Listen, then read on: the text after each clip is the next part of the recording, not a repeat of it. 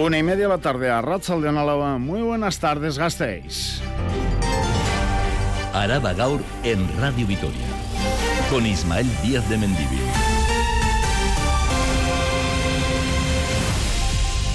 Vitoria Gasteiz tiene siete plantas de recogida neumática que dan servicio a barrios como Casco Viejo, Ibayondo, Sabalgana, Salurúa o Aretzabaleta, Gardelegui, alrededor de un 40% de la población gasteiztarra. Un sistema que comenzó a implementarse en los comienzos del siglo XXI y sobre el que hoy el concejal de limpieza, Pascual Borja, ha dicho que no es un sistema eficaz. Martes, en el que el diputado general de Álava ha anunciado que la enfermedad hemorrágica que afecta al ganado vacuno se ha extendido a todo Araba. Con tal motivo, la Diputación Foral de Álava se va a reunir con ganaderos y ganaderas para concretar una línea de ayudas extraordinarias al sector. Diputación que, por cierto, no va a seguir pagando al Deportivo Alavés por los terrenos de Izarra. Cambiando registro informativo, quien fuera diputado general, Javier de Andrés, actual líder del PP en el País Vasco, ve muy sanas las manifestaciones que están sufriendo los y las socialistas ante sus sedes repartidas por España. Mientras que en cultura, la noticia pasa por el mercado de dibujo e ilustración Masoca, que se celebraba en el depósito de aguas y que este año no se va a celebrar por falta de apoyos. Y en deportes, menú del martes, Rafa Unguía, León. ¿Qué tal va el menú, Mungui? Bueno, pues a vueltas con la a vueltas ahora sí con la lesión de Alexander eh, Sedlar, esa recuperación que le va a tener fuera de los terrenos de juego mucho tiempo. Parece que están eh, malditos los centrales alavesistas, Rodrigo Eli dos veces, Víctor Laguardia, ahora Sedlar se ha volcado del vestuario del Biazul. Escucharemos varias eh, voces también a Marcus Howard antes de partir mañana hacia Atenas para enfrentarse el jueves a Olympiacos. Ha hablado por primera vez de Dusko Ivanovic y luego tres nombres. Estos sí que son de menú de martes. El karateca Alex Ortiz de Zárate ha vuelto del Mundial de Budapest. Juan Vallejo lo ha hecho del Himalaya. Hacía tiempo que no iba el Gasteiztarra a esa zona. Y Joaquín Murgialday, el eh, ciclista de Caja Rural que ha renovado con el equipo navarro. Ahí está, menú de martes. Mungi, es que recasco. Escuchan en Radio Victoria, Araba Gaur, en el control técnico, Unañe Uriarte. Estamos a martes 7 de noviembre 2023. Les habla mal Día de Mendivil. Araba Gaur. Martes frío, con las primeras heladas débiles incluso. Casi 2 bajo cero en Campezu. También bajo cero en Antoñana, Sarría, Tobillas o en zonas altas como Iturrieta o Roitegui. Las temperaturas alcanzarán Hoy 11 grados, como mucho. Es la temperatura que tenemos ahora mismo en el sur de Vitoria-Gasteiz. Cielos cubiertos, algún claro y precipitaciones al norte de Araba. Mañana miércoles un par de grados más en las horas centrales, 13, por efecto del viento predominante de sur, pero antes una mañana más frío. No debemos descartar alguna lluvia porque los cielos van a estar muy cubiertos. Y el jueves también llega un frente con lluvias por la noche y a primeras horas del día, temperaturas similares, cielos cubiertos y hasta algún claro. Vamos, de todo un poco. En carreteras sin sobresaltos y con un apunte en la movilidad de cara a esta semana porque los sindicatos ELA, Comisiones Obreras, UGT y LAB han decidido convocar seis jornadas de huelga en el sector del transporte de mercancías aquí en Álava. La primera de las jornadas convocadas por ELA, Comisiones, UGT y LAB el día 9 el jueves. Y en dos eh, semanas se cumplirán 12 años del contrato que Diputación y Deportivo a la vez firmaron por los terrenos de Izarra, propiedad del club, para evitar su quiebra económica y su desaparición incluso. La institución foral se hacía entonces con el complejo a cambio de un canon anual de 240.000 euros. Ese contrato recogía la posibilidad de dejar de pagar ese dinero una vez pasados estos 12 años, y así va a ser. A partir de 2024, el Deportivo Alavés dejará de cobrar por el alquiler de esos terrenos, aunque la Diputación seguirá manteniendo los derechos de superficie durante los próximos 12 años. Isabel Irigoyen. A partir del próximo año, la Diputación Foral de Álava dejará de ingresar en las arcas del Deportivo Alavés el canon anual de 240.000 euros que ha estado pagando desde 2011 por el alquiler del complejo de Izarra en estado de abandono desde finales de los 90. Lo que sí tendrá que seguir sufragando religiosamente 2011 es lo que cuesta el servicio de seguridad,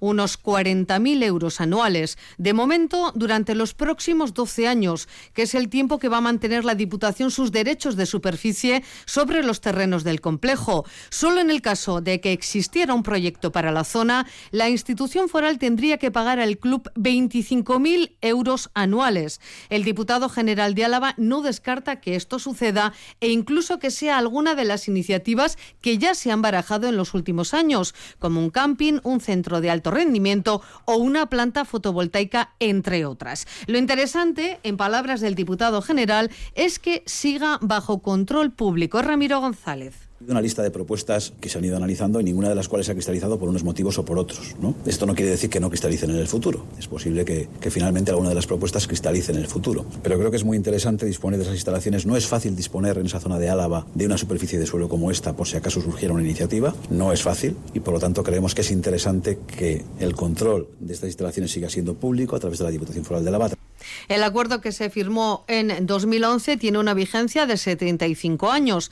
A partir de ahora y durante los próximos 12, la Diputación intentará a través de Álava Agencia de Desarrollo buscar un proyecto que revitalice la zona y dé un nuevo uso a las instalaciones del antiguo Colegio Internacional de Izarra, ubicado en el municipio de Urcabustáis. Ya les adelantábamos en portada algún detalle porque dos meses después de que se conociera el primer caso de enfermedad hemorrágica en Áraba, una enfermedad vírica que afecta al ganado vacuno, la situación se ha extendido por todo el territorio y a fecha de hoy hay más de 400 casos detectados en 160 explotaciones ganaderas, de los cuales ya han muerto más de 20 animales, 20 reses. La Diputación Foral de Álava trabaja ya en una línea extraordinaria de ayudas para apoyar al sector Isabel. Aunque la incidencia del virus en estos momentos es descendente por la bajada de las temperaturas en el territorio, el sector ganadero alavés afectado por la enfermedad hemorrágica contará en breve con una línea de ayudas extraordinaria que se sumará a las que ya existen para para retirar y destruir los cadáveres. Es Ramiro González, diputado general de Álava.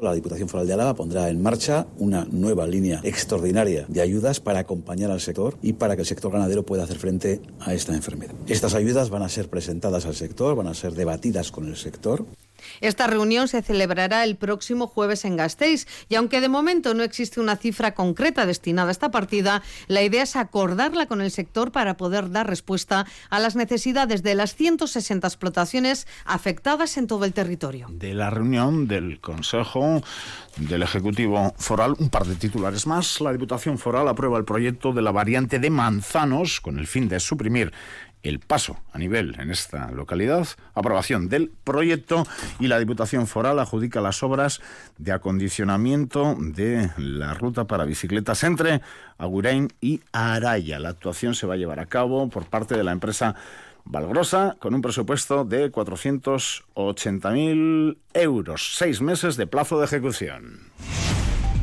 Araba Gaur. Las noticias de Álava. Ayuntamiento de Vitoria-Gasteiz a debate esta mañana el sistema de recogida neumática en la capital alavesa. Se ha pronunciado esta mañana en este sentido el concejal de limpieza, Pascual Borja, y ha sido muy claro. No es un sistema eficaz. Años después de su implantación, el Ayuntamiento reconoce que es un sistema menos eficiente que la recogida en contenedores desde un punto de vista económico y también ambiental, Silvia Núñez. El sistema de recogida neumática es menos eficiente, pero hay que seguir, dice el Ayuntamiento, utilizándolo y Eso sí, el concejal de limpieza anuncia que no construirá nuevas centrales de este sistema en el futuro. Escuchamos a Pascual Borja viendo la inversión que se hizo anteriormente, pero también viendo las ventajas y desventajas que tiene, muy sujeta al precio de la electricidad, la decisión adoptada es la de no construir nuevas centrales de recogida neumática. El no usarlo sería un desastre también en punto de vista de la inversión, pues se necesita desde luego eh, darle uso, pero eh, a futuro, desde luego, el compromiso es no seguir implantando este sistema. Son siete las centrales de recogida neumática con las que cuenta la ciudad. La primera, la de Coronación, fue muy contestada por los vecinos y vecinas por sus dudas sobre posibles olores y ruidos.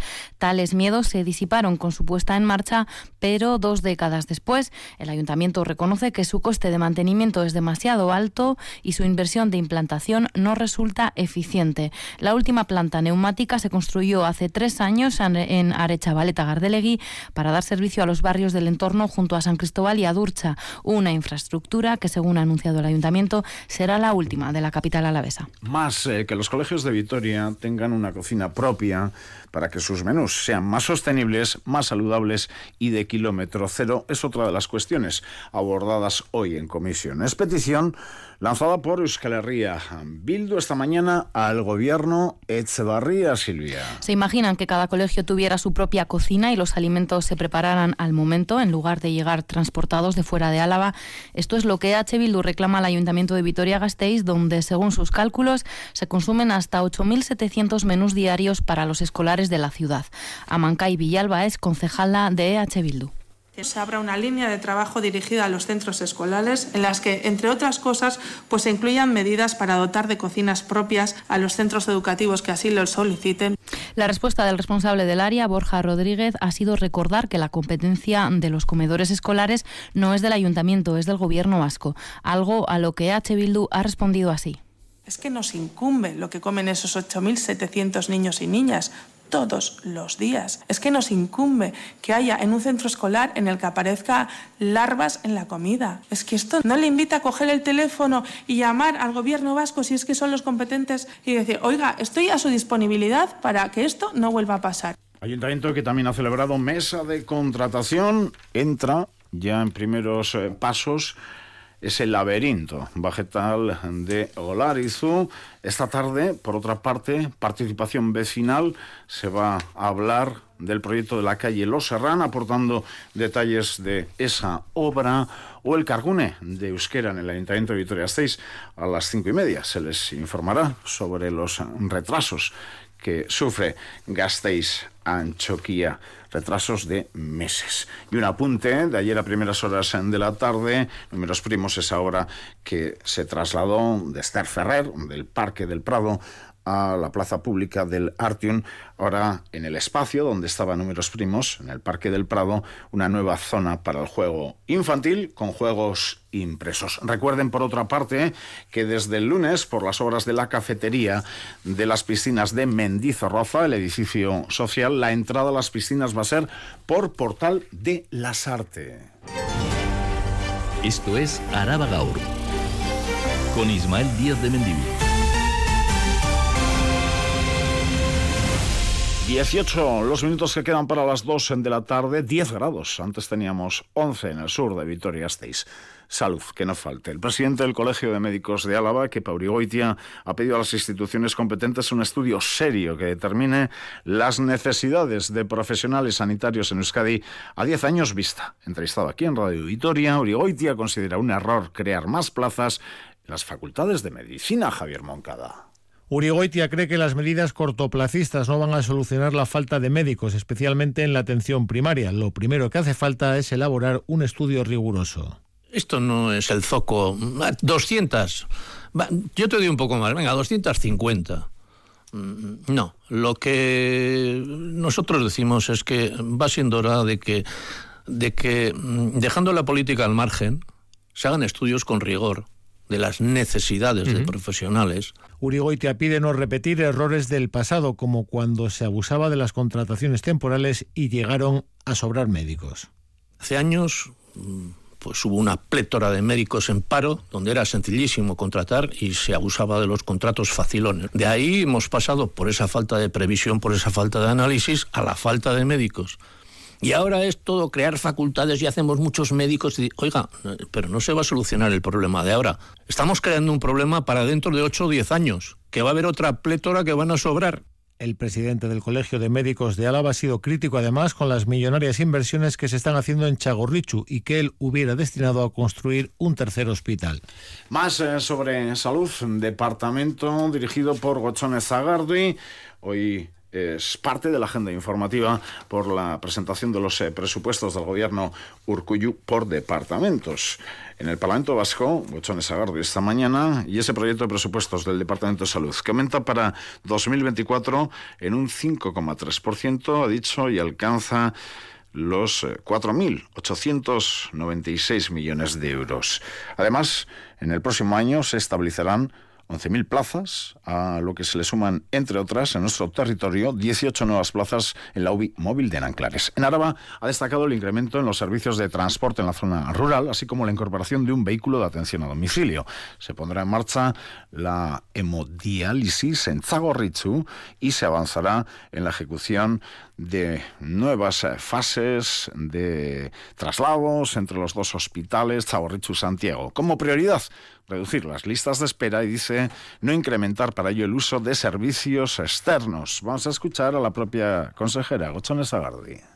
Tenemos otros proyectos en cartera que en la medida que haya más disponibilidades presupuestarias se adelantarán en su ejecución. Así, por ejemplo, nuevas fases en el UA, Chagorrichu y Santiago. Caso concreto de la Llanada Besa, donde este ejercicio hemos incrementado las dotaciones de personal para la atención de toda esa zona, precisamente. Como hemos incrementado, hemos incorporado también un vehículo para la atención domiciliaria que se hace en toda la zona. En estos instantes está la consejera Tapia, que dirige el Departamento de Desarrollo Económico, Sostenibilidad y Medio Ambiente. Va a gestionar 873 millones.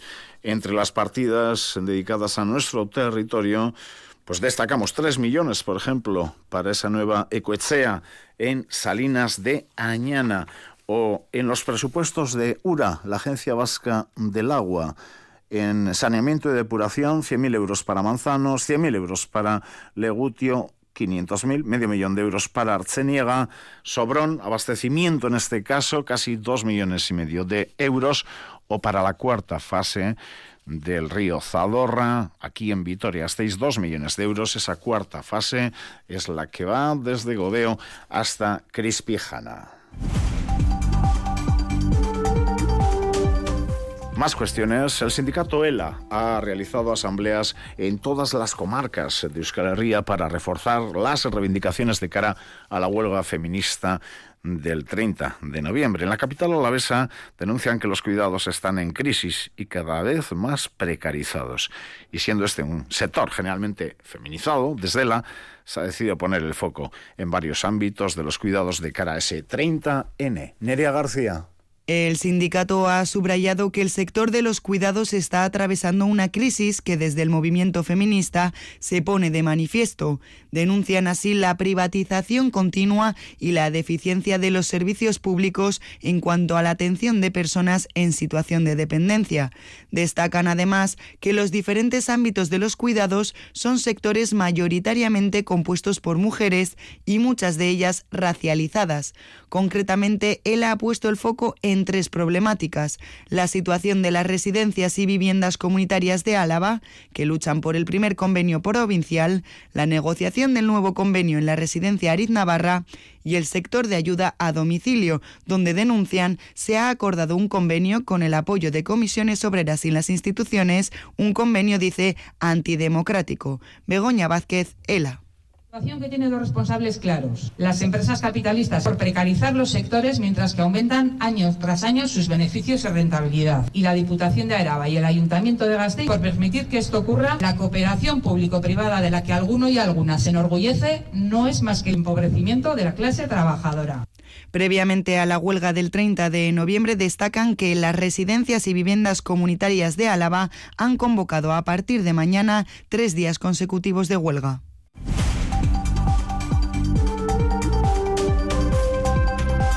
Más noticias con Adrián Nicolau, detenido un joven en la Puebla de la Barca por traficar con drogas. La Archancha ha detenido en la Puebla de la Barca a un joven de 22 años por tráfico de drogas. La policía inició una investigación y con una orden judicial entró en el domicilio del arrestado, donde encontró varias bolsas con cogollos de marihuana y tabletas de polen de hachís.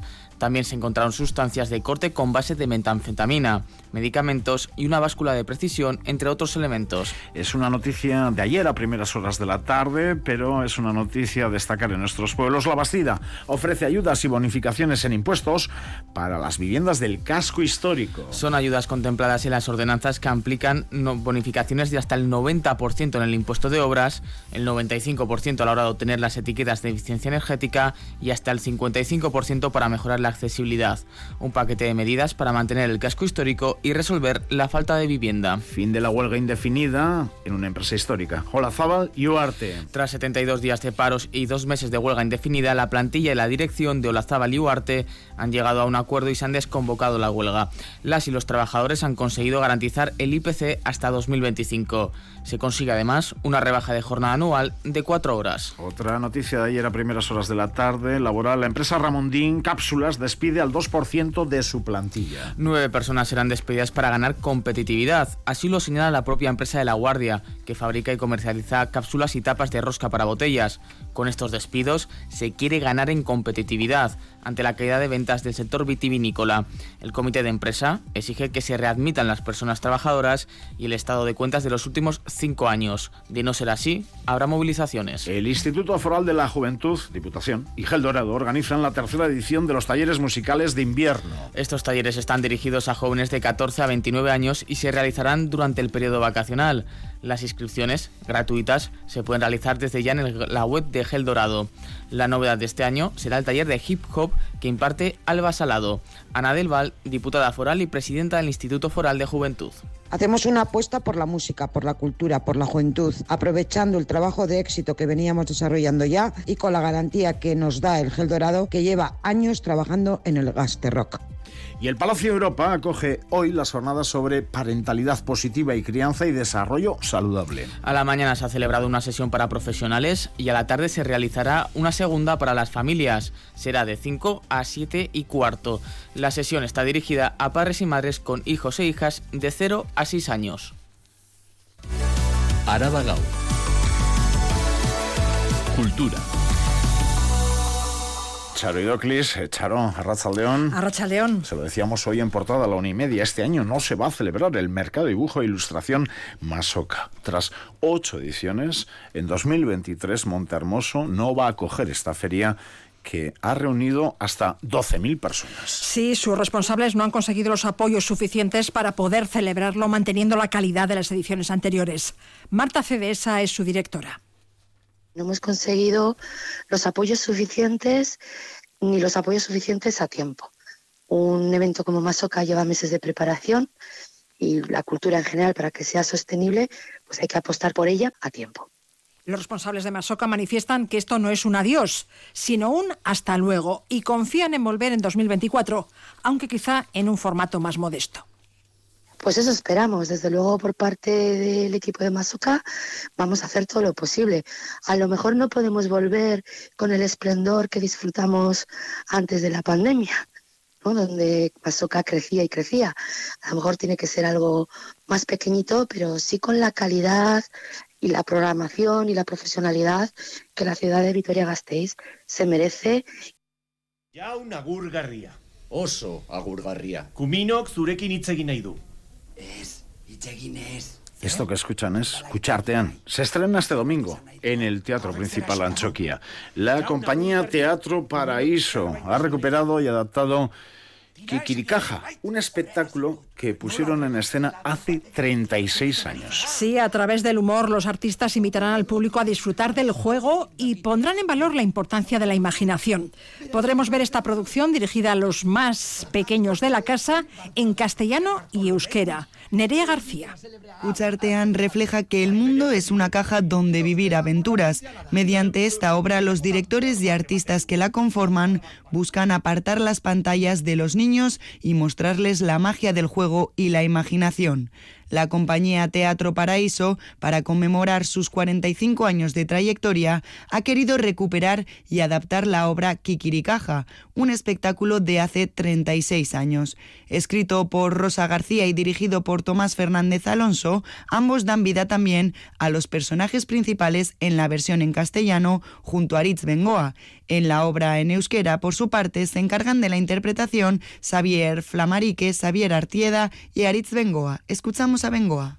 Nukan behar hori ere e, generazio berriei erakusteko gauza simpleekin e, gauza garrantzitsuak egin daitezkela, ez? Eta honekin egiten dugula da potentziatu bere imaginazioa. Pirziketaren kontuarekin be bai, ez? Osa, ez da izan behar dana berria, baizik eta erabil dezakegun gauza bat, lehen egiten genuen moduan, ez?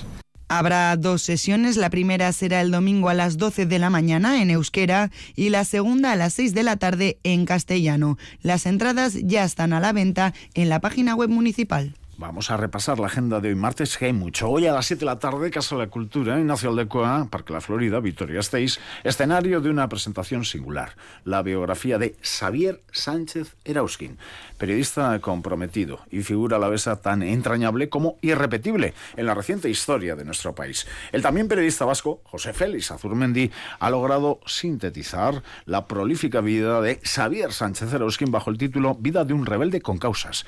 Sánchez Erauskin estará esta tarde en la presentación de su biografía, acompañado de su mujer y un buen número de amigas y amigos, Charo. Sí, así es. Sánchez Erauskin, genio y figura, hombre de secano y de mar, cura y activista social, comprometido con los débiles, intransigente con todo lo que vulnera la dignidad humana.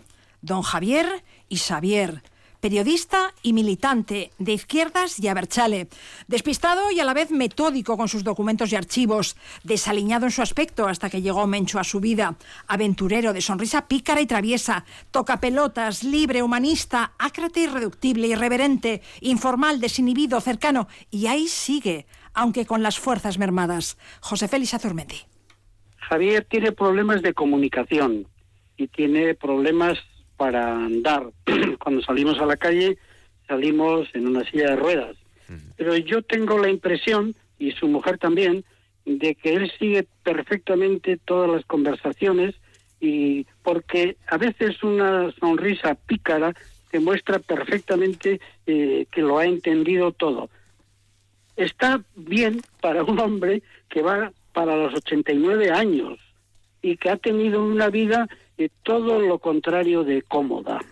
Por este libro discurren personajes muy conocidos. Bergamín, su maestro y amigo, José Luis el Coro, Jesús Aguirre, que fue duque de Alba, Pepe Lasso, Pío Cabanillas, Manuel Eguineche, José María Íñigo, Telesforo Monzón, Gorka Kenner, porque esta es la biografía de Sánchez Erauskin, pero es también el repaso de nuestra historia más reciente. Es la historia de todas y todos.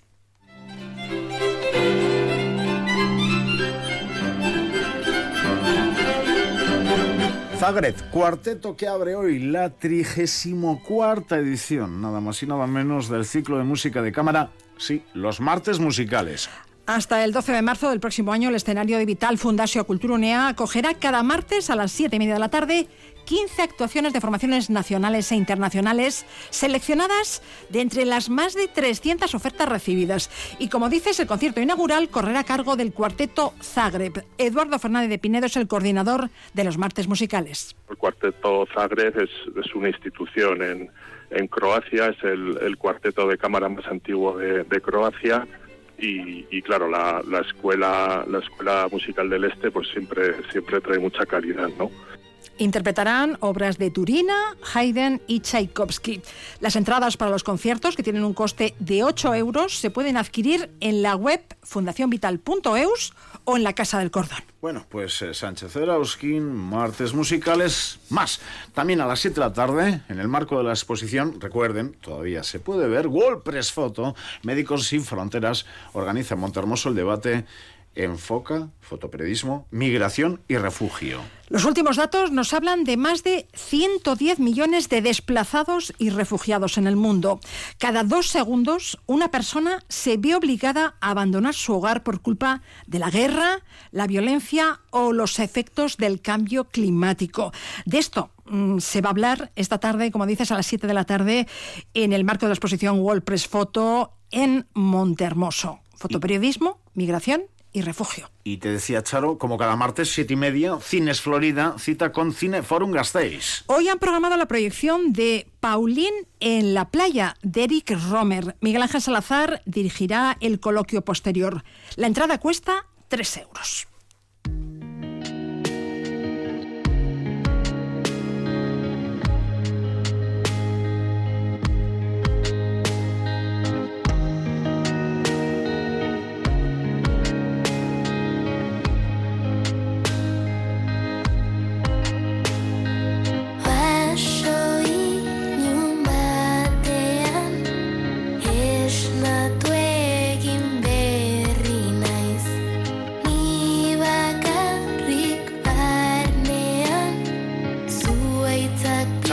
Escuchamos Ilargi a las ocho y media en el Parral.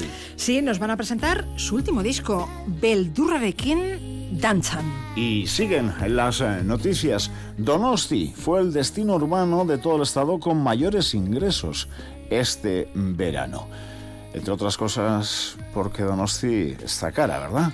La vida está cara en todos los lugares, pero más en Donosti. Charoido Clis, Radio Victoria, es que ricasco.